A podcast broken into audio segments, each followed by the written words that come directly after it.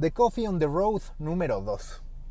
Cada vez son más los análisis que dicen que la gente, que la sociedad, que las personas estamos cansadas de consumir noticias. Yo aquí hago un paréntesis para decir que no estoy de acuerdo en que estamos cansados de consumir noticias, pero sí en que estamos cansados de las noticias que nos entregan. Es decir, claro que no nos molesta recibir información, claro que no nos incomoda entender el mundo en el que estamos. Lo que sí incomoda es que todas esas noticias se vuelquen en lo negativo.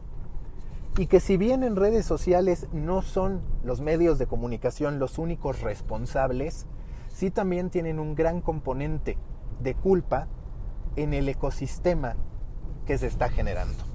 Un entorno en el que tanto medios de comunicación como personas, como en ocasiones empresas, entran en conflicto, construyen divisionismo, exhiben, acusan, y no de manera constructiva, sino de manera destructiva. Y eso lo podemos ver y entender con presidentes en Estados Unidos, en México, en Europa, que dividen por clases o por nacionalidades. Lo podemos ver también a partir de la división política que termina afectando y permeando todo el tiempo. Lo podemos ver con esta sensación de denuncia que todo el tiempo encontramos en Twitter por la inseguridad que hay en particular en la Ciudad de México. Y hablamos también de los grandes temas globales que nos preocupan, que nos asustan, pero que nos asustan tanto que ya ni siquiera estamos tan dispuestos a hacer algo al respecto, como el cambio climático. Bajo este entorno, cada vez hay más análisis que dicen es que la gente se siente más tranquila si no consume información. Porque al final, si bien el efecto del cambio climático se verá con el paso de los años incrementado, hay muchas de las noticias en torno a la destrucción, en torno al pesimismo que priva en el mundo, que no necesariamente repercute directamente en la vida cotidiana de las personas. Es decir, a mí lo que pasa en Irak, viéndolo de manera individualista, no tendría por qué afectarme, o lo que pasa en Puerto Rico, no de manera directa. Esto no quiere decir que debamos ignorarlo, pero sí que la gente está tomando este camino ante lo destructivo del entorno informativo.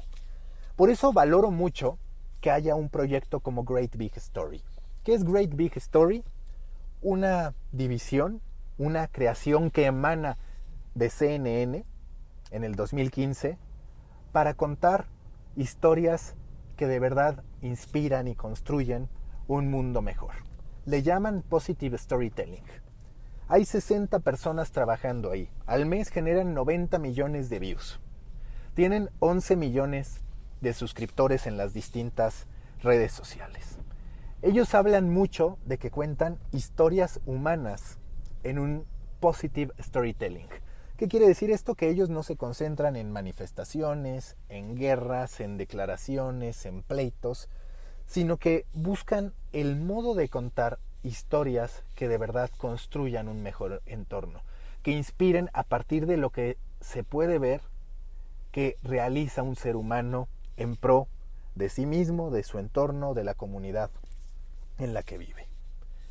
Se escucha complicado posicionar eso cuando bien sabemos que lo que más termina funcionando es el escándalo, la grilla, la polémica, la controversia, la destrucción.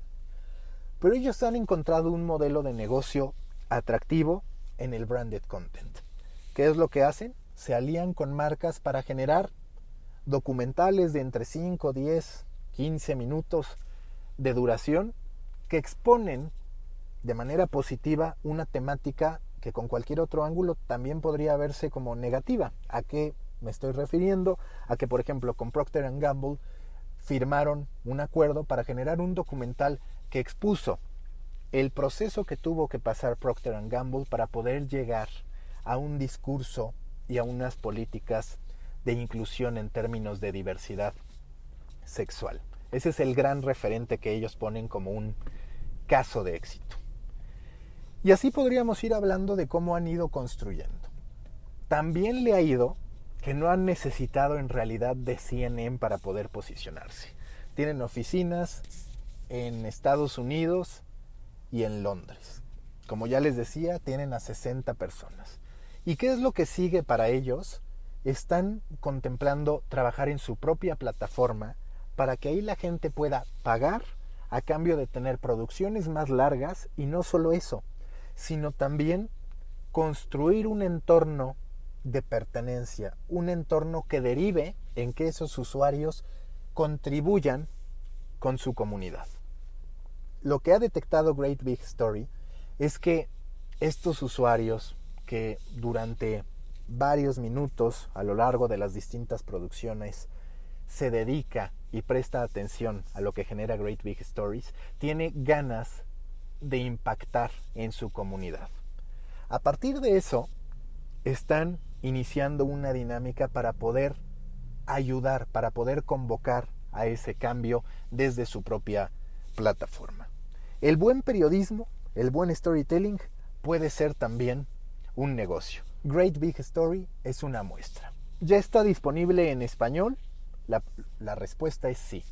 Sí está disponible en español, se llama Great Big Historias, si ustedes lo buscan en YouTube. Es mucho más pequeño, tiene solamente 57 mil suscriptores en su canal, pero hay que seguir este tipo de ejercicios, porque pensemos que la gente se está cansando de tanto pleito, de tanta división, y quiere ver algunas historias que de verdad le ayuden a pensar que hay un mejor mañana para el mundo. Avísenme, coméntenme si les gusta Great Big Story. A mí es un proyecto que me contagia.